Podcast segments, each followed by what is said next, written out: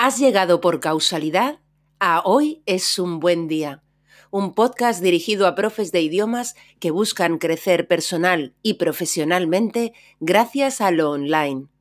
Aquí, Lola Gamboa compartirá tips, estrategias e inspiración para que logres crear un trabajo a tu medida que te permita vivir bien de tu pasión docente, desde cualquier lugar y sin intermediarios.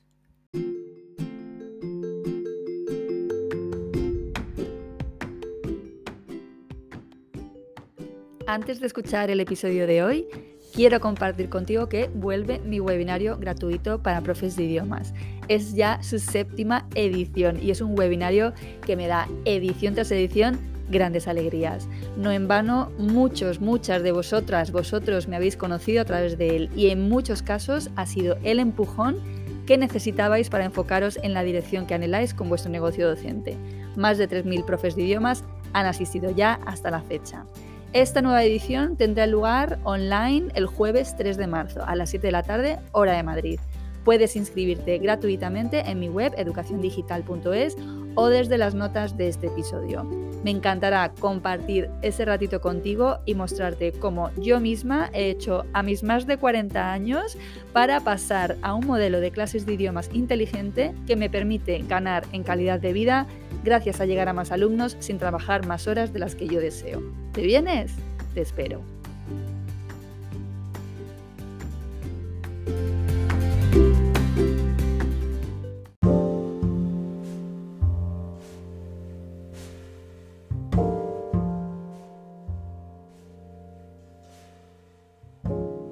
Como suele ocurrirme cuando un nombre vuelve a mí varias veces por distintas fuentes, pienso, es hora de entrevistar a esta persona si ella se deja.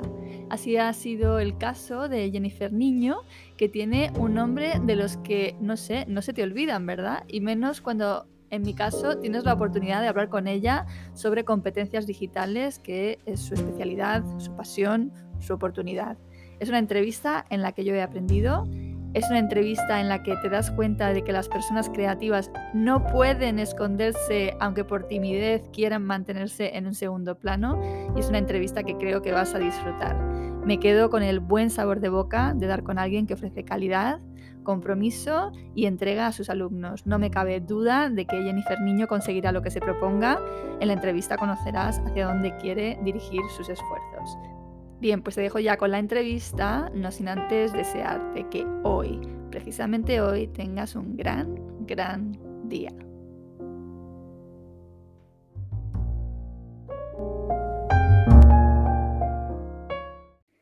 Estamos grabando. Bienvenida, Jennifer. Hola, hola. Pues muchísimas gracias, Lola, por la invitación. Un placer, todo lo contrario. Siempre me siento súper agradecida de cuando me decís que sí, que venís. Así que, bueno, contentísima de tenerte aquí. Entonces, lo primero, como siempre, ¿quién eres y a qué te dedicas? Bueno, nada, yo soy eh, Jennifer eh, Niño, soy profesora de español y de alemán. Y eh, esa es mi pasión, que la vivo cada día a, a, plenitud cuando puedo, unas veces más y otras menos, yo creo pero, pero eso es lo que llegué por casualidad, ¿no? No fue eso que tú dices desde pequeñita, voy a ser profesora, o bueno, sino que la vida, la vida me llevó por otros lugares. Yo soy eh, originalmente de Colombia, nací en Colombia y eh, allá tenía, bueno, no sé, tenía unos 18 años cuando me saqué una beca para estudiar diseño gráfico en el Silicon Valley en Estados Unidos. Mm. Pero lamentablemente no se dieron las cosas, me negaron varias veces la visa. Entonces, no sé, yo por muchas situaciones personales quería salir del país. Y bueno, alguien me dijo, pues, pues inténtalo Alemania, ¿no? Y yo, pero Alemania en ese tiempo, ¿sabes? Cero contacto, cero mm, química con el país, nada. Y, y bueno, al final, al final decidí hacerlo en Colombia alcancé a estudiar, a hacer una formación de secretario bilingüe, lo que llaman ellos allá. Allí fue donde aprendí inglés. Eh, y luego alcancé a hacer unos semestres de em, educación eh, preescolar, porque ya me estaba empezando a, gustar un poquito, pero no, no sabía, ¿sabes? En eso que tú tienes que estudiar algo porque tienes que estudiar algo, pero no, no sabes si realmente es lo tuyo. Y nada, luego eh, me vine a Alemania, eh, empecé como, llegué como au pair, como muchas chicas, tenía 19 años cuando llegué. Y, y, nada, me quedé, principalmente me quería quedar solamente un año, ¿no? Pero mira, ya van casi 17. Buenísimo. Eh, yo creo que he leído en algún sitio que estudiaste traducción o esto. sí, sí, exactamente. Luego, eh, luego aquí eh, hice, tuve que hacer como una convalidación de mi bachillerato porque el que yo traía no me lo, no me lo reconocían acá. Entonces primero hice esa convalidación acá y luego empecé a estudiar traducción e interpretación. Eh, cuando estaba lo mismo, cuando estaba buscando mi camino acá, eh, pasé la solicitud a trabajo social y a esto de traducción e interpretación. Y me llegó primero, me aceptaron primero para trabajo social. y yo, y como ya iba a inscribirme y todo, y luego a los dos días me llegó, me aceptaron para traducción e interpretación. Y ahí era como, bueno, ¿y ahora qué hago? Y nada, entonces eh, decidí estudiar y luego, luego eh, fue durante mis estudios eh, de traducción e interpretación que una chica, una compañera de, la universidad, la recuerdo mucho, de Guatemala, ella trabajaba en una escuela, ¿sabes? La típica academia de idiomas que son, sacan y esclavizan a los profesores. Me dijo, mira, están necesitando a alguien em, ¿te gustaría dar una clase de español? Y yo, pues claro. Eh, en ese momento uno muy inocente, ¿no? Eh, sí, claro. Vamos, nos lanzamos eh, y decidí hacerlo, pero muy rápido me di cuenta que esto no era así solamente saber el idioma, sino muchísimo más. Entonces, paralelo a, mi, a mis estudios de traducción e interpretación, empecé a formarme mucho, ¿no? Y pues siempre me ha gustado ser muy, muy autodidacta, ¿no? Me gusta experimentar mucho, me gusta leer mucho. Entonces, yo creo que eso fue lo que me ayudó a hacerlo todo en paralelo. Entonces, mientras me iba formando un poco en esto de la traducción, interpretación, lingüística y todo esto, entonces, paralelo a ello iba formándome en didáctica, en metodología, en y, poco a poco fui descubriendo cositas del mundo de la enseñanza que realmente me gustaron. Y luego, un poquito para profundizar todo, pues estudié, eh, hice un máster en eh, filología eh, española e italiana. Y eso es básicamente como lo que, lo que hice. bueno, ¿no? Me encanta cómo se van hilando las cosas hasta llegar al lugar, ¿no? En el cual das con aquello que realmente te gusta y, que tú ahora mismo siempre hablas de esa pasión, ¿no? Y de esa entrega que tienes con, tus alumnos. Fantástico. Yo fíjate que eres uno de esos nombres que además como que no se olvidan, ¿no? O sea, oyes Jennifer Niño y se te queda ahí, eh, no, sé, por qué, ¿vale? Pero Jennifer Niño. Y entonces como que me ha llegado como bastantes veces a lo largo de, de, los últimos tiempos y tal, ¿no? De los últimos años. Y te tenía ahí pendiente. Y ya hubo una, en una conversación que volviste a salir, dije, ya le tengo, le tengo que, contactar. Cuando me, suenan nombres demasiadas veces, digo, esto ya tengo que atenderlo. Espero que sea positivo. Positivo, sí, positivo, claro, si no, entrevistando. En mi cabeza, fíjate, yo te tenía colocada, eh, porque realmente es simplemente de esto que escuchas de vez en cuando, que has visto algo y tal, pero no, no lo has organizado la información en la cabeza. Entonces yo te tenía en en creadora de materiales, ¿vale? O sea, en mi cabeza. Y luego ya en tema tecnologías, ¿no? En TICS eh, también pues vi que sacasteis el podcast, ¿no? El de Duelo TikTok con tu compañera María. Entonces ya, ¿no? Te empiezo a colocar como en otro lugar, ¿no? Pero ha sido precisamente para entrevistarte que, bueno, pues se dirá un poquito más de los hilos para ver qué hace Jennifer Niño, que la gente comenta sobre ella, ¿no? Eh, el tema de vivir en Alemania, ayer justo estábamos comentando, mi pareja y yo, ¿no? Como es un país em, que tiene muchísima cohesión social, ¿no? Donde, eh, porque estaba mirando incluso el tema de los, de los precios que se pueden poner allí para las clases y tal, ¿no? Y entonces comentábamos cómo, bueno, Alemania en ese sentido es muy, es, menos liberal o liberalista que otros países, ¿no? En donde, bueno, pues eh, se protegen mucho los salarios de las personas, mm. a la vez no puedes, ¿no? Eh, incluso un médico tiene un salario pues bastante eh, normal, según eh, me comentaba mi pareja. Entonces me parece muy interesante, ¿no? Como, como país, la verdad. Em, bien, em, vamos a centrarnos, si te parece, primero en qué es lo que tú actualmente ofreces. He visto, claro, yo partía del primer blog tuyo y luego pues no me, me ha llevado a la web actual, ¿no? Al laboratorio de idiomas, entonces he podido ver, ¿no? Pues las distintas cositas que ofreces, pero si no te importa, nos lo cuentas tú. Sí, bueno, pues básicamente llevo eh, casi 14 eh, años ya enseñando y mm, hace más o menos 5 años me lancé a enseñar alemán. También empecé enseñando alemán para eh, cursos de integración para refugiados, sobre todo. Este, y sobre todo en esta fase donde había muchos refugiados de Siria, ¿sabes? Esa fase difícil de, de, Siria. Entonces allí pues me animaron, me dijeron, Jennifer, tú tienes la, la, ¿no? la capacidad. Esto de que a veces eh, no lo crees porque como no eres eh, lengua materna, ¿no? Entonces una cosa es una cosa. Y yo decía, bueno, no sé, todavía no me arriesgo, pero pero luego me lancé y, me gustó y, son dos mundos diferentes, ¿no? Porque había enseñado, había estado enseñando español en, academias, en la Universidad Popular, en la universidad, en diferentes universidades privadas. Eh, y luego me lancé a enseñar alemán, este, eh, pues cursos de integración y lo, lo he venido haciendo hasta ahora. Y justo un año antes de que empezara la, un año, año, y medio antes de que empezara la pandemia, empecé a dar mis primeros hilitos en esto de eh, enseñar online, ¿no? O sea, ya desde hace mucho antes yo tenía la tecnología como mi, una de mis herramientas principales, pero, pero fue cuando dije, bueno, voy a empezar aquí y he estado básicamente 50-50, eh, ¿no? las clases presenciales, eh, yo creo que nunca las quiero dejar porque, porque son lo mío. Yo, yo, sabes, tú como profesor llega el momento en que te das cuenta en que eres bueno, ¿no?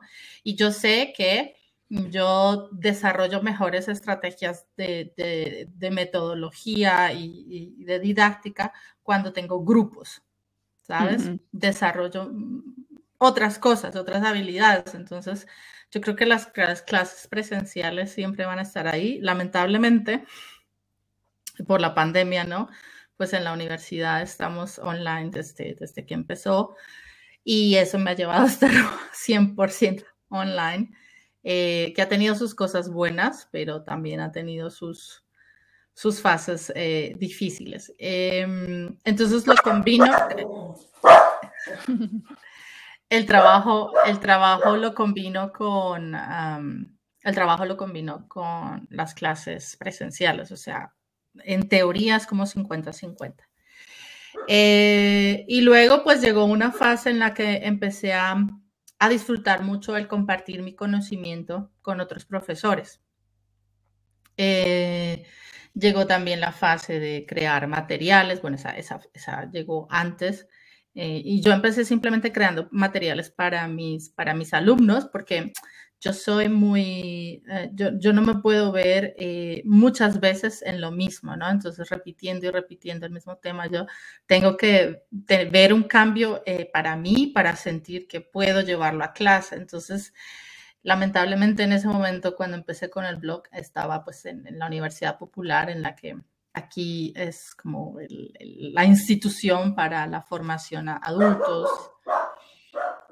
Y ellos... Ellos siempre tienen un manual años y años y años, ¿sabes? Y era eh, como, no, yo no puedo ver ya más este ejercicio, ya no lo puedo ver más.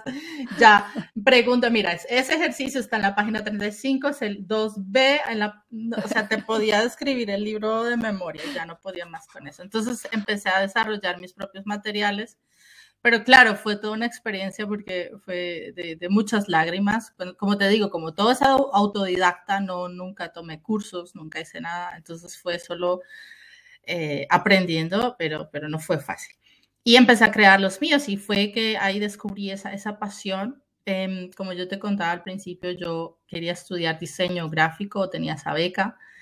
Entonces fue como una manera de conectar una de mis pasiones eh, diseñando materiales, ¿sabes? O sea, como conectando lo visual, em, el desarrollo transmedia de hoy en día, de crear materiales un poco más atractivos, visuales, temáticas que me interesen, temáticas actuales. Y bueno, eso es, lo que hago. Entonces, eso lo combino, pues las clases, las clases de mi proyecto online, las clases presenciales en la universidad, creación de materiales y formación para, para profesores. ¿Cuándo empezaste a formar a otros compañeros? Em, yo empecé, creo que fue por allí, por el 2016, cuando empecé a dar sí, los primeros talleres. Eh, pero luego, claro, la pandemia hizo más visible la necesidad de formarse en, en la competencia digital.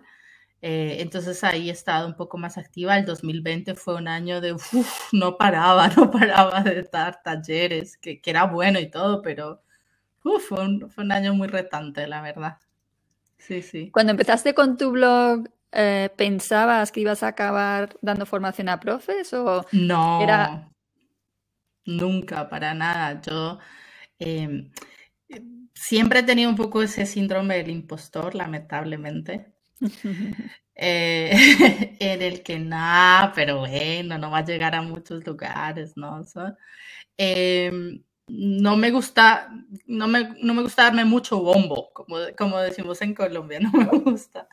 Eh, me gusta más bien tener un, un low profile, un de bajo perfil. es difícil para una creadora, ¿eh? para un alma tan creativa, eh, yo creo que es difícil tener ese low profile. lo he intentado, lo he intentado, de verdad que he intentado siempre desviar el foco a otra cosa. y por eso es que eh, hay muchos sueños que tengo, muchas ideas que no he podido llevar a cabo precisamente por, porque a veces yo me pongo, yo soy mi primera enemiga en muchos aspectos. Em, pero bueno, ahí estamos, estamos luchando con ello todos los días, ¿no? ¿Y la formación a profes es online o...? Bueno, son cosas... Son, aquí en Alemania hay muchos congresos, me invitan a, varios congresos, a, dar charlas online, pues antes eran más presenciales. Eh, a formación específica para, para mm, futuros profesores, o sea, en las universidades me, llaman a, mira, necesitamos un taller específico sobre tal cosa, y pues ahora sobre todo es online, em, porque ya no tienen que pagar viáticos, entonces creo que hay, más posibilidades.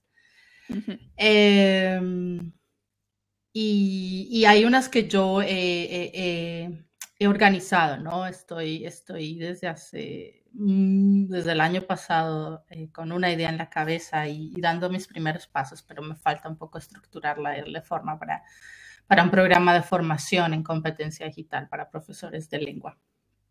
Y estoy, estoy en eso, pero eh, muchas cosas a nivel personal han, han hecho que, que, sea muy difícil, sobre todo porque tengo un niño de, de tres años eh, y con esto de la pandemia, de, la pandemia, perdón, ha sido muy difícil conciliar, ¿no? Ha sido, eh, sabes, días que tú te levantas con la agenda, mira, voy a hacer esto, esto, hoy voy a lograr mi plan y no puedo enviar al niño al jardín porque hay alguien con corona y cuarentena. Entonces yo creo que eso ha sido uno de los, de los retos más grandes durante, durante estos últimos meses. Bueno, lo que veo es que hay mucha necesidad y lo veo por los propios profesores a los que yo acompaño, ¿no? Porque suele ser la tecnología como su gran bloqueo, ¿no? Para dar el salto a, bueno, pues al online o a un tipo de modelo, ¿no? De negocio eh, del online que mm, eh, parte de cursos grupales, pregrabados, ¿no? De un modelo de negocio más escalable y siempre, siempre su bloqueo es la tecnología, o mm. casi siempre, hay, hay varios, ¿vale? Pero, o, una de las excusas. No sé si es un bloqueo, es una excusa, ¿vale? Para no dar el paso porque, bueno, esto implica trabajo, eh, implica tener que creer, ¿no? Que esto que vas a poner tú, vas a crear tú, va a tener acogida, entonces todo eso da miedo, ¿no? Pero la tecnología es como una de las razones clave que siempre dan los profes, no para usarla ellos eh, necesariamente en el aula, ¿sabes? Sino mm, como, vale, sé que yo quiero conseguir esto, pero para llegar a esto yo necesito la tecnología y ahí eso me frena muchísimo. Entonces, eh, aparte está el tema de, vale, quiero usar la tecnología como una herramienta fundamental con mis alumnos, ¿no? Mm. Eh, y me gusta mucho en este sentido lo que hacéis vosotras en el podcast porque no, no os quedáis en cómo se usa esta herramienta en el sentido clic aquí, clic allí, ¿no? O sea, porque para eso siempre está YouTube, hay millones de tutoriales y no hace falta, ¿no? Sino que vosotros veis la aplicabilidad metodológica, ¿no? La aplicación metodológica de, esas herramientas y, nos, y, esto aparte me parece lo más importante. Yo muchas veces se lo digo a los, a los profes barra alumnos, les digo, la herramienta es lo de menos, o sea, Siempre hay una herramienta que te va a ayudar a hacer lo que tú quieres o vamos, eh, casi seguro. ¿Qué opinas, Jennifer? A ver, tú dime lo que quieres te hacer y te doy una lista de 10 herramientas, pero el punto no está en que tengas 10 herramientas. Yo creo que sobre todo, volvemos al punto de la pandemia, la pandemia hizo visible eh, esta sobrecarga de información. Entonces al principio era yo misma, pues aportaba todo lo que podía, eh, pero hubo esa sobrecarga de información de tantas herramientas, pero ¿qué hago con tantas herramientas si realmente no tengo una estructura y un conocimiento base que me ayude a desarrollarlas?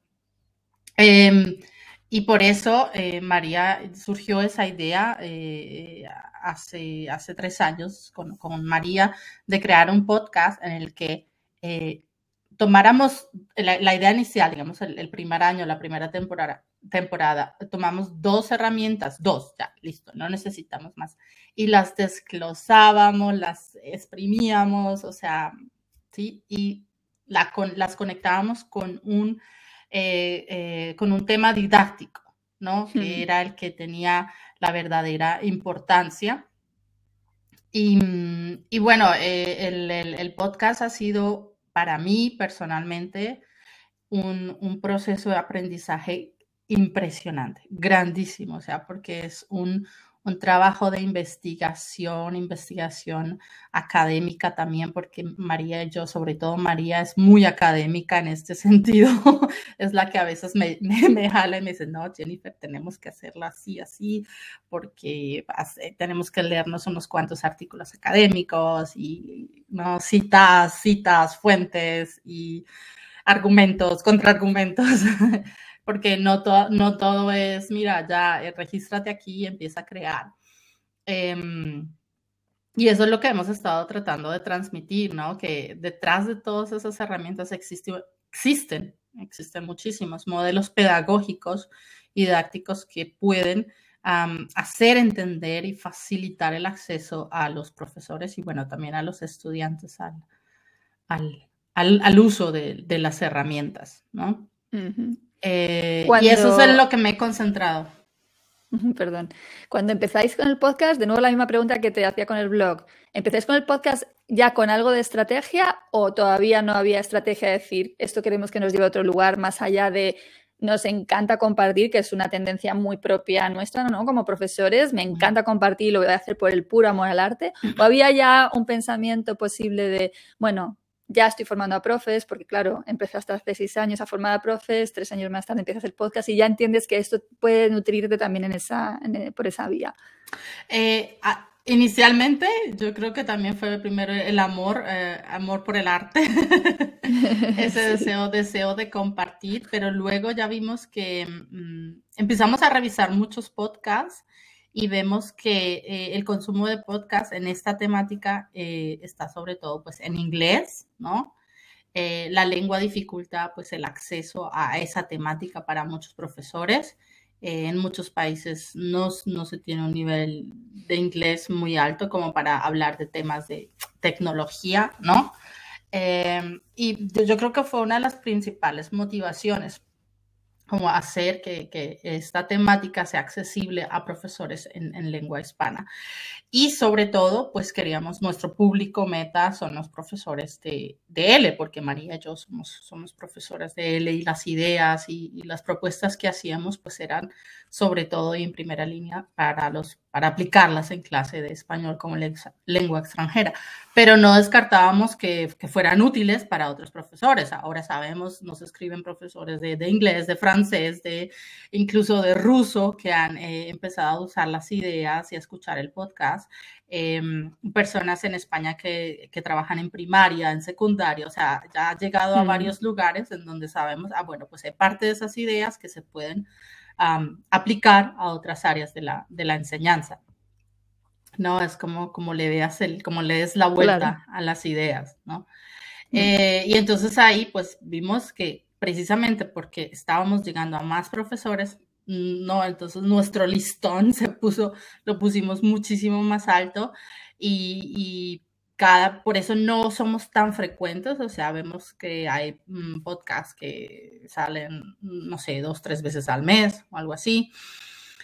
Nosotros decidimos sacar solamente un episodio al mes porque sabíamos que, queríamos que fuera muy, no perfecto, porque no hay perfección, pero sí el que intentáramos desarrollar una temática, eh, bueno, con buena calidad, ¿no? Ofrecer calidad, desarrollamos un guion para ello, investigamos, probamos nosotras las propuestas, creamos propuestas y las probamos en clase antes de proponerlas en el podcast.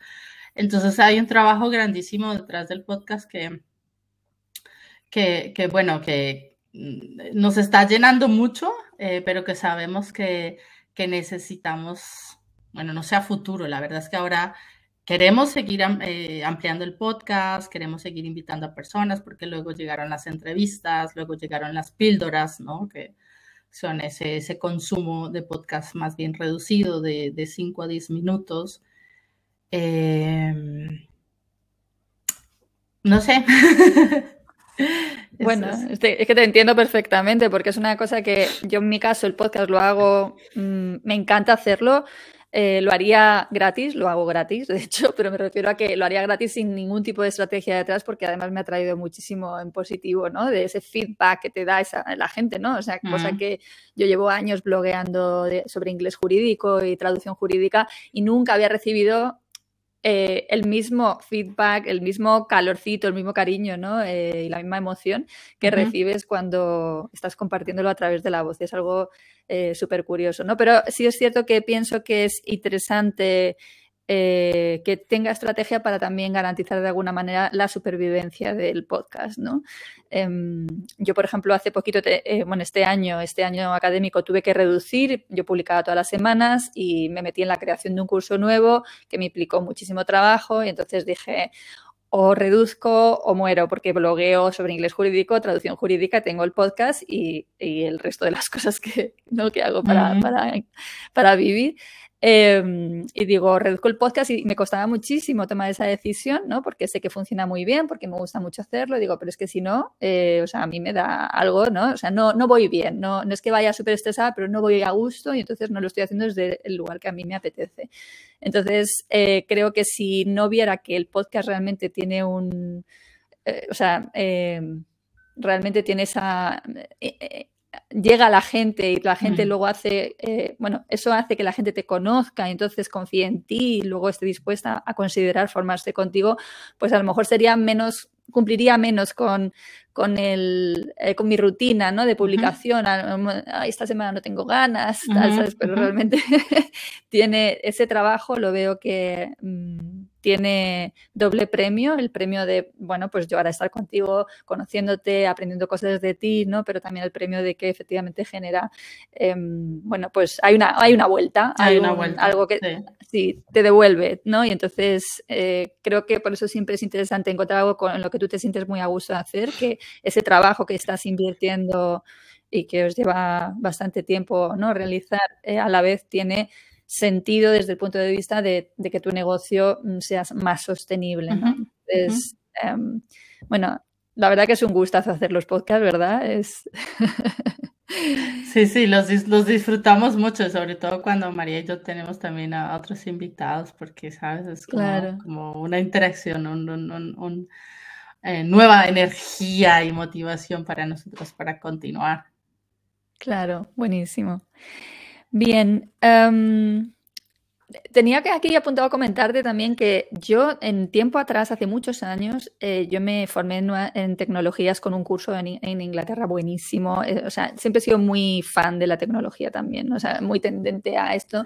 Y entonces también conocía mil herramientas y tal. Y sin embargo, eh, cuando empecé realmente a montar ya mm, el grueso de mi negocio en lo online, empecé a dejar de dar clases presenciales y lo monté todo en online decidí eh, decantarme por la simplicidad, es decir, mis, mis, ejercicios normalmente son PDFs descargables que tienen que rellenar, ¿sabes? Eh, mm, y veo que a mí me gustan mucho, sinceramente, como te digo, soy muy friki tecnológica, yo hago toda la tecnología, la web, todo de, de dentro de mi negocio, como me imagino que hacéis vosotros, ¿no? Como haces tú.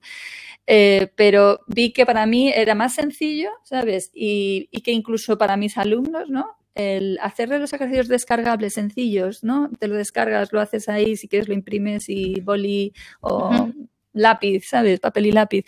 Em, funcionaba muy bien y que no hacía falta complicarse, ¿no? Que hay veces que los profes veo que se bloquean porque piensan efectivamente que tienen que entrar en, un, ¿no? en el mundo de las herramientas, incorporar pues todo, cosas muy, ¿no? Como muy mm. impactantes gráficamente, ¿no? y, yo soy como, ahora mismo estoy en la, en la línea de no, voy, voy a apostar por la simplicidad. ¿Qué dirías tú que aporta el incorporar estas herramientas, ¿no? yo qué sé, H5P, Genially, no sé, tú conoces ahora mismo millones porque yo ahora mismo estoy out Yo lo dejé atrás y me encanta, ya te digo, pero lo dejé ahí aparcado y claro, esto es un mundo que evoluciona rapidísimo. ¿Y qué dirías tú que aporta, ¿no? Incorporar estas herramientas en la enseñanza de idiomas? Bueno, muchísimos aspectos, eh, dependiendo de, cuáles herramientas, pero si hablamos de, estas herramientas para hacer ejercicios, pues yo creo que uno de los ah, aspectos que más aporta es la independencia del estudiante, del aprendiente, ¿no? La, la facilidad que tienen de tú crear un banco de, de ejercicios, de actividades que son autocorregibles, ¿no? Mm. Entonces, digamos que ya en ese aspecto te está quitando mucho, pues, ah, mucho tiempo, o sea, no tienes que dedicarle tanto tiempo a estar corrigiendo porque son autocorregibles, ¿no? Entonces, si ya surgen dudas específicas de un ejercicio, entonces ya puntualmente se tratan en clase, ¿no? Eh, hay muchas herramientas que te permiten ver el proceso del estudiante. Entonces tú mismo estás viendo, ah, bueno, pues eh, Juanito tuvo problemas en esta pregunta, Pepito en esta. Ah, vale, entonces de las 10 que puse, solo hay dos que están presentando problemas.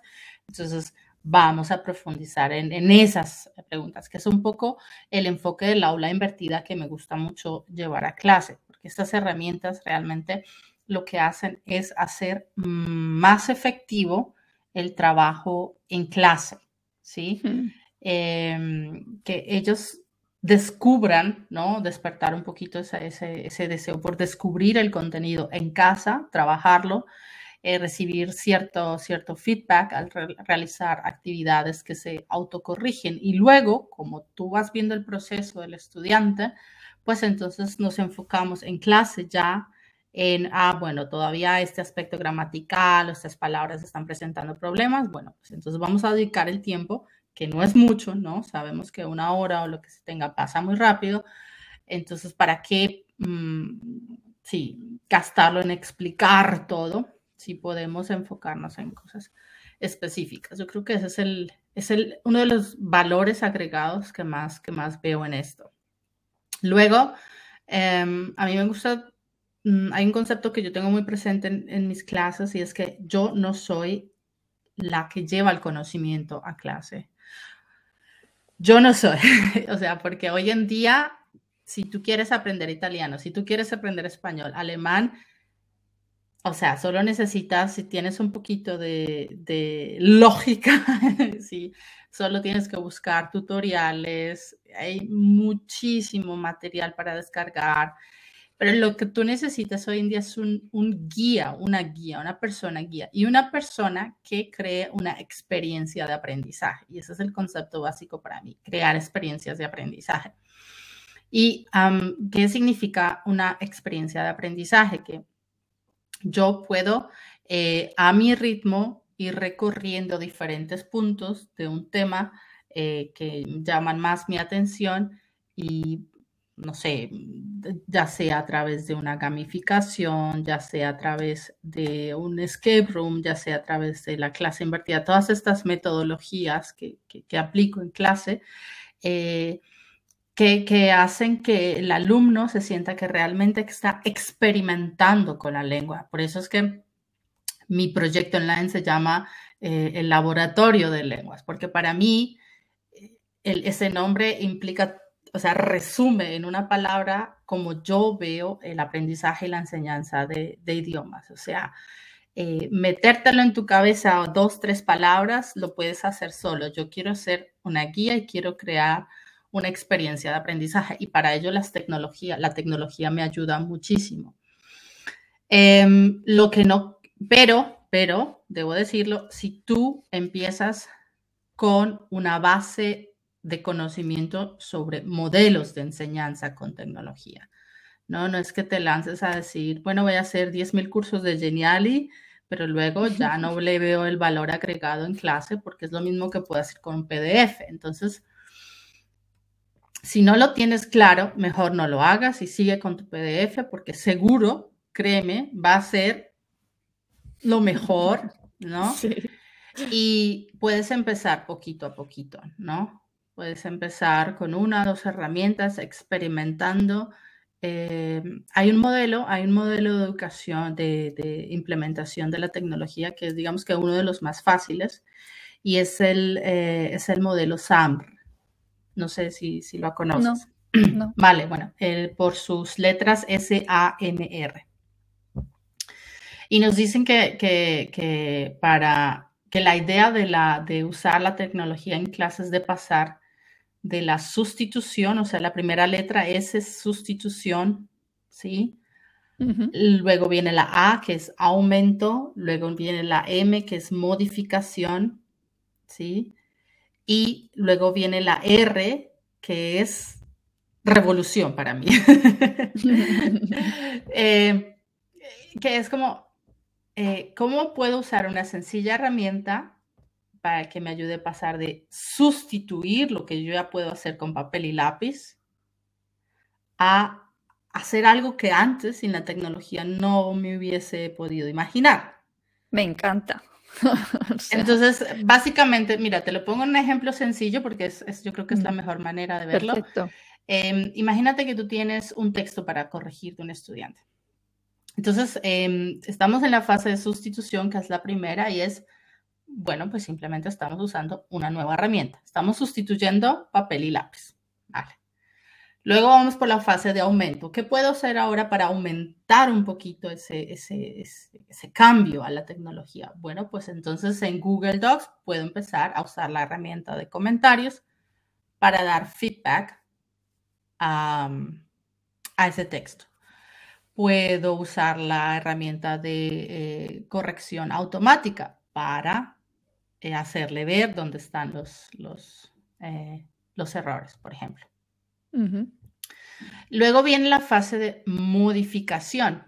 Entonces, en ese mismo documento de Google puedo incluir, por ejemplo, diccionarios, puedo incluir eh, extensiones que me ayuden a hacer nubes de palabras, o sea, que extraigan eh, palabras de ahí del texto y hagan nubes de palabras, o eh, que me permitan, digamos, insertar gráficas y luego al final, eh, la, la, R es como esta, de, lo, yo lo llamo revolución, es porque estás haciendo algo que antes no era posible. Por ejemplo, enviarle notas de voz a tu estudiante haciéndole énfasis en no solamente el, lenguaje escrito, sino oral, en la pronunciación de las palabras.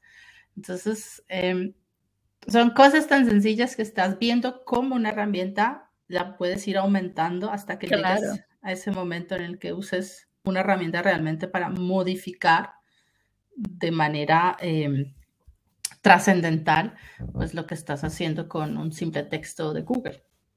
Me encanta y lo entiendo, lo he pillado de, de primeras, porque por eso te decía yo, para hacer lo mismo que haces con un PDF, no inviertes el trabajazo ¿no? que implica pasar esos ejercicios a un, formato más eh, dinámico por vía de la tecnología, ¿sabes? Si al final vas a hacer lo mismo, es decir, no vas a potenciar, gracias a la tecnología, el resultado. ¿No? Simplemente estás, bueno, haciéndolo más cool, más guay, ¿no? Más visualmente más, más, más impactante. Me gusta muchísimo, no lo había escuchado así explicado. O sea, yo para mí era simplemente la intuición de para mí esto no tiene sentido, ¿sabes? Pero así explicado, mm, vamos, tiene todo el sentido para mí. Me encanta. Sí, sí. y eso es precisamente los modelos de, de, de, aplicación de la tecnología lo que nos ayudan a ver, o sea, hacernos preguntas.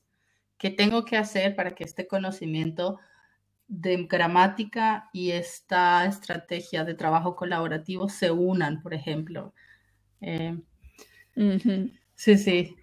Qué bueno, y también me ha encantado, por supuesto, eh, el tema de crear la experiencia de aprendizaje para tus alumnos, ¿no? O sea, recientemente en, en, el curso este nuevo que he creado, una de las, de las profesoras decía, este curso no es un curso, es una experiencia, ¿no? Entonces, eso es lo mejor que te pueden decir de algo que tú hayas creado y en este caso además es un curso online pregrabado en vídeo. O sea que si alguien no califica ¿no? como algo que está viviendo como una experiencia porque precisamente lo online antes de la pandemia, digamos que en comparación con lo presencial salía siempre perdiendo, ¿no? Todos hemos tenido experiencias de cursos que el curso de, además de universidades, sobre todo, ¿no? Es, son PDFs colgados en Moodle, ¿no? Y tú te descargas el PDF, te lo lees y haces un cuestionario facilísimo que lo puedes tener el otro abierto al lado y entonces es, vamos, copiar prácticamente, ¿no? Para responder. Entonces, eh, era como, estaba peor vista, ¿no? Eh, realmente está en nuestra mano, ha estado también en nuestra mano hacer el cambio, ¿no? De, de visión de lo que es realmente un buen curso online, que puede ser una experiencia como lo es la presencial con todo lo bello que es la presencial eh, y con aquellas cosas que jamás va a poder sustituirlo online, ¿no? En la presencialidad, pero que a la vez lo online tiene esa capacidad de revolucionar, ¿no? Dentro de tu modelo, ¿no? Y eh, aportar eh, cosas que la presencialidad no, no, alcanza, ¿no? Entonces, me gusta muchísimo. ¿Qué, ¿Cuál dirías que es la herramienta sin la que ahora mismo podrías... No puedo vivir sin esta herramienta, esta es mi herramienta fetiche, la que más me gusta. Lola, me lo pones muy difícil. bueno, puedes decir varias.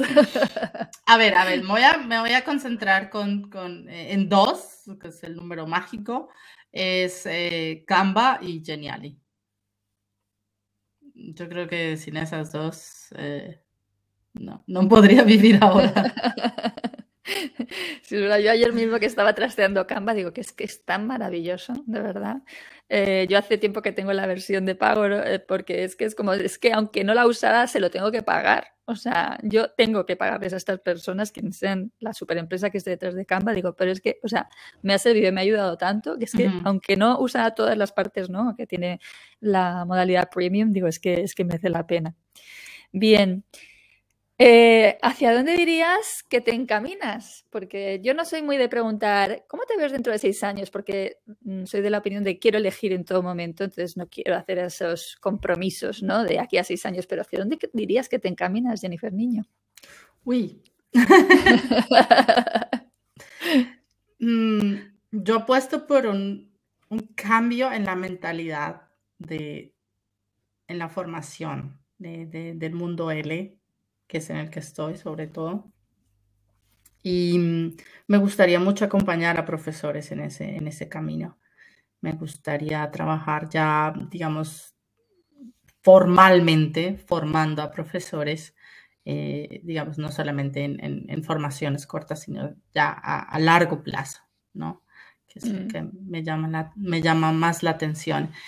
Y tengo un sueño de una escuela, de una escuela, pero mm, eh, presencial, eh, que es el laboratorio de idiomas, pero presencial. Y es un poco eh, combinando aulas del futuro, o sea, la posibilidad de hacer, de usar la tecnología para el aprendizaje, de hacer, eh, bueno, lo que llaman en inglés el book club, el song club, ¿no? Tener la posibilidad de un espacio donde las personas lleguen a, leer libros en otra lengua, a cantar en otra lengua, a jugar juegos de mesa en otra lengua. Eh, ese es, ese es mi, mi, mi, deseo. Ojalá que de aquí a cinco años ya esté, ya sea material. Yo lo veo, lo veo. O sea, mm, o sea, ahora mismo no me cabe la menor duda de que lo vas a hacer. no sabemos, no tenemos la hora mágica, pero las sensaciones, Jennifer, lo tienes muy claro y, y, eso es lo importante. Además, sobre todo, no con ese, ese gusto y esa pasión que realmente sientes por, por lo que estás haciendo y cómo crees en ello, ¿no? Uno de los pasos para, para llegar a ello es eh, después de cuando, cuando salí del máster. El máster salí en el 2015 más o menos, o sea que ya eh, seis años, siete años que no estaba estudiando. Y empecé un máster, otro máster, en noviembre, octubre pasado, que lo voy a terminar más o menos en mayo. Y es un máster que se llama Máster en Metodologías Activas y, mm, Ambientes, Ecosistemas de Aprendizaje.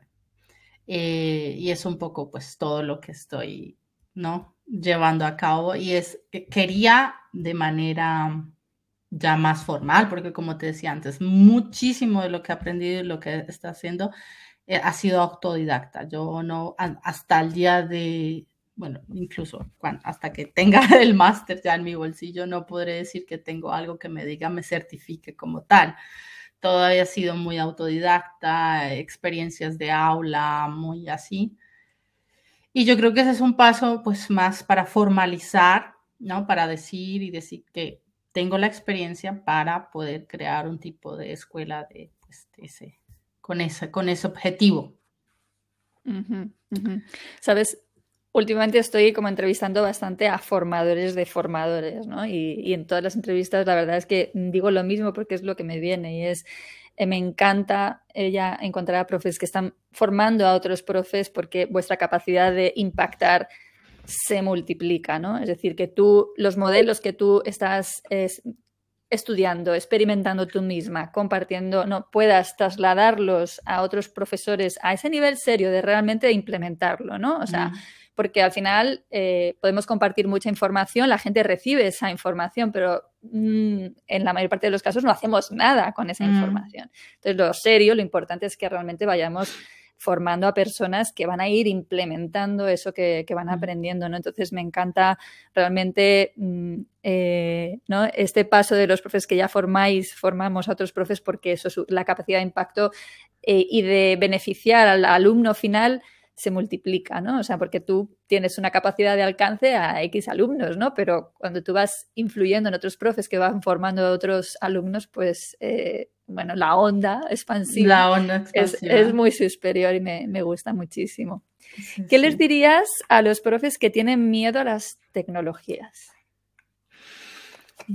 Esa es una buena pregunta y es la, la primera pregunta es no tenerme miedo tanto a la, a, la, a la, tecnología como tal, o sea, a la herramienta como tal, porque como lo hemos dicho antes, para ello existen muchos tutoriales y cursos específicos.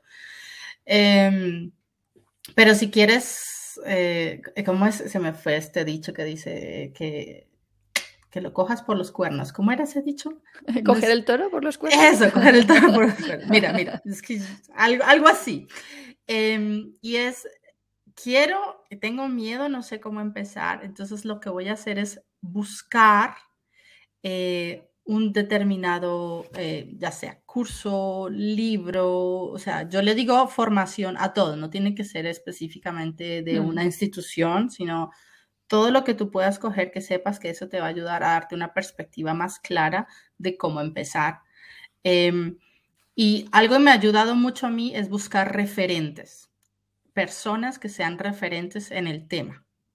Cuando yo he encontrado estas personas que son referentes, em, me he quedado ahí, o sea, no me pongo porque sé que hay muchísimas más, pero digamos que he conectado con lo que esa persona transmite, me he quedado ahí y me he quedado formándome con esa persona, con todo lo que comparte. Y a, raíz de ello, pues he podido crear ese espacio de decir, bueno, estas técnicas me funcionan a mí, estas técnicas no. Y sobre todo, algo muy, muy importante es tener eh, un, un, pensamiento crítico ante todo. ¿no? No todo lo que yo, incluso yo, no todo lo que yo ofrezco en mi blog es bueno para tus clases y lo que espero es que tú seas capaz de verlo y de decir, mm, creo que no, esto no funciona por X o Y motivo, que empieces a reflexionar. Eh, estoy últimamente trabajando mucho en, lo, llamado, en la llamada metacognición, es decir, en la reflexión sobre mi aprendizaje y eh, en, mirar eh, cómo aprendo, con quién aprendo, de quién aprendo, qué pasos llevo a cabo para aprender como formadora, como profesora. Y a partir de ello, entonces ahí sí ya me puedo dedicar a buscar herramientas y tutoriales, ¿no? Si, por ejemplo, a ver, para ponértelo un poco más, más, más claro, si yo lo que quiero es que mm, mis estudiantes eh, de A2 de aquí a tres meses tengan un mejor dominio de tal tema en clase, eh, entonces dónde están presentando problemas mis estudiantes y qué, mm, eh, tema metodológico me puede ayudar a solucionarlo. Y después, si me pregunto, ¿qué herramienta me va a ayudar a solucionarlo? ¿No? Entonces, por ejemplo, mis estudiantes eh, no están pronunciando bien porque mm, pues tienen poco acceso a, escuchar el, input natural. Bueno, entonces, ¿cuál es el input natural que quieren escuchar? Eh, podcast, series, ta, ta, ta. Bueno, y entonces ya teniendo eso claro, entonces ahí sí paso a, ah, bueno, entonces, ¿cómo puedo crear, por ejemplo, un tablero en el que haga una curación de los mejores podcasts para aprender español, las mejores series y hacer una guía de preguntas para ellos? Entonces veo, no estoy partiendo de la herramienta como tal, sino estoy partiendo de la necesidad de mi alumno y estoy como ahí sí retrocediendo. Entonces yo creo que ese es el, como el, paso a paso más fácil para, para secarse y para, sí, para conocer mejor una herramienta. Me ha gustado mucho el tema del autoanálisis, ¿no? Porque siento que nosotros como profes estamos en la posición idónea para hacer ese autoanálisis de nuestro propio aprendizaje. Veo que muchas veces Mm, nos tratamos diferente en la manera de aprender a como queremos que se comporten los alumnos, ¿no? O sea, mm. hay veces que como profes luego somos muy malos alumnos, ¿no? Porque realmente nos exigimos cosas que no le exigiríamos a un alumno que está aprendiendo un idioma, ¿sabes? Entonces, eh, me gusta mucho esta idea de analizarte, ¿no? Y saber cómo aprendes tú, respetar, ¿no? Tu manera de, eh, tu propio proceso. Es muy interesante. Bien, Jennifer, estamos ya llegando al final y te quería preguntar también como emprendedora, ¿no? Eh, ¿Echas la, la mirada atrás? Es que me gusta tu cuadro.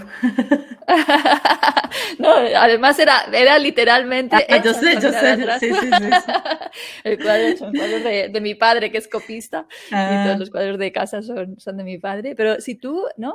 Dices, ahora, en el lugar en el que yo estoy, ¿no?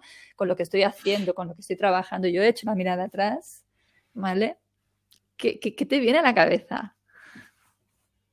Uy.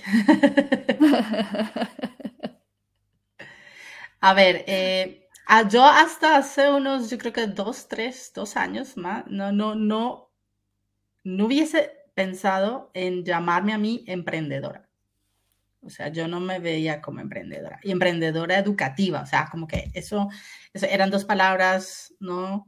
Muy lejanas, ¿no? que polos eh, no son como, no, como los polos opuestos se atraen, no, no, no, es polos opuestos y se quedaban opuestos y no se atraían. Pero ahora lo estoy empezando a ver como eh, emprendedora educativa. Eh, estoy esto de crear una marca, crear un nombre. Yo de verdad que no era muy consciente de todo eso, la verdad. Y luego cuando, cuando me empezaron a decir, claro, sí, Jennifer Niño, tal Jennifer. ok. pero es que tú tienes tu marca, ya se te reconoce, se te reconocen los colores, la tipografía. Yo, de verdad, es que no lo veía, no lo veía. Em, y, y, eso, que ahora me es mucho, o sea, lo veo más visible de lo importante que es crear una marca. A ver, que yo no creo, no me considero la experta y, que me gustaría tener días de 50 horas para realmente hacer y perfeccionar muchas cosas, pero, pero sí es muy importante crear una marca, crear, un, crear tu voz. Em, a mí me ha sucedido mucho y es algo que me duele por un lado, pero por otro lado pienso, bueno, pues si será por algo. A mí me han copiado mucho, ¿no? Me han copiado materiales, me han... Y es como dices, eh, materiales a los que les dedicas muchísimas horas para que realmente tengan una buena calidad. Eh, pero dice, bueno, si te lo han copiado es por algo, ¿no? y eso, me podrán copiar los materiales mil veces, pero mi voz, mi... Ahí está, ah, Mi marca, mi, lo que soy yo, eh, no, no sé. No se puede. Exacto. Eso no se puede. O sea, está claro que yo creo que cuando te copian es porque efectivamente algo bueno estás haciendo y a veces se hace más daño el que a sí mismo la persona que copia, que sabes que la persona copiada, ¿sabes? Y es que tú eres eh, inimitable, entonces eso no, no, hay quien lo copie, ¿no? Entonces, yo con este tema de, de de la copia, ¿no? Y tal, tengo mis propias posturas, ¿no? Que, que, eh, prefiero en general no compartir porque la gente sí es muy protectora de lo suyo, de lo que ha creado y tal. No es que yo no lo sea ni, ni invite a copiar lo de los demás, mm, para nada, porque creo tanto en la creatividad, ¿sabes? y, y, y, creo que tú, lo que decías antes, yo no me veía como emprendedora, pero es que es inevitable que una persona tan creativa emprende, emprende en el aula, emprende dentro de la institución que trabaje, emprende, ¿sabes? Otra cosa es que, bueno, pues que de repente veas que hay un camino abierto para ti, perfecto e idóneo, en el que tú puedes potenciar lo que trabajando para otros no puedes, ¿no? Es decir, que tú no puedes eh, hacer esta formación para otros profes, a lo mejor eh, desde una institución que no vaya a aprobar el programa curricular que tú eh, plantees, o sea, ¿no? Ahí hay una limitación y por eso al final yo creo que las almas creativas tienen que salirse, ¿no? De, o, iniciar una vía propia, ¿sabes? Para poder dar rienda suelta a eso que, te, que es que te está pidiendo el cuerpo que, que, tú hagas, ¿no? Y esa es una de las cosas que yo les digo a muchas muchas personas, pues me escriben y me dicen, ay, que me gustaría ser como tú, que quisiera llegar a ser como tú y yo... Eh, a ver, alto. Qué bueno que no eres como yo primero que todo. Y me alegra que te sientas inspirada, que eso que no está mal. O sea, buscar inspiración, eso no está mal. Pero a esa inspiración que tomas de otras personas, ponerle tu marca, ponerle tu esencia. Em, y, yo no, no, no puedes esperar que todo lo que yo haga se vea reflejado uno a uno en tu aula porque tú eres otra persona, otra esencia, otro mundo. Entonces, déjate inspirar porque es lo que yo hago de otras personas cuando te hablaba antes de mis referentes en, el mundo educativo. Yo tengo mis referentes y de ellos me inspiro también. Pero eh, yo no cojo uno a uno todo lo que ellos hacen, sino que reflexiono en lo que ellos comparten y luego lo adapto, le pongo mi esencia, le pongo más, le quito eh, y, y, le doy mi, mi voz.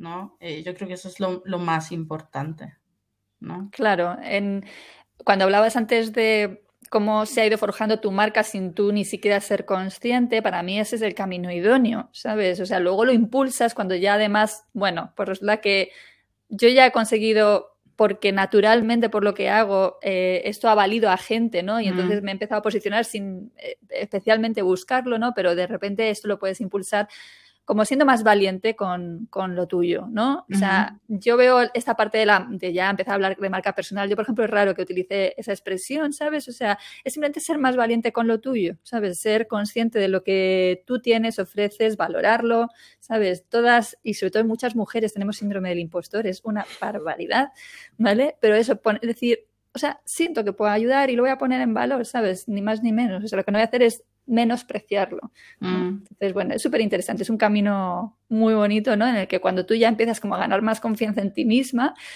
em, pues impulsas mucho más tu carrera, ¿no? carrera, sí. Sí, sí, sí, sí. Muy bien, pues lo vamos a dejar aquí, Jennifer. A mí me ha encantado esta charla contigo. Muchas gracias, muchas gracias por la invitación. Ha sido, ha sido eh, bueno, un, más, de, más de media hora creo que fue. Sí, sí. Sí, eh, normalmente estamos casi una hora, sí, 56 minutos llevamos. Vale. Bueno, no, muchas gracias por permitirme compartir y, y, ojalá que puedan disfrutar mucho de esta, de esta conversación. Sí, seguro que sí. O sea, yo ya me llevo cosas, así que espero que quienes escuchan pues también. Lo dicho, muchísimas gracias por tu disponibilidad. Por supuesto, dejaré los datos de acceso a tu web, a tus perfiles, a tu perfil en Instagram en, las notas del episodio. Y nada, que estamos en contacto y que espero que eso, ese sueño que tú tienes, confío en que se va a hacer realidad. Ojalá. Muchas gracias. Un placer. Gracias. Chao, chao.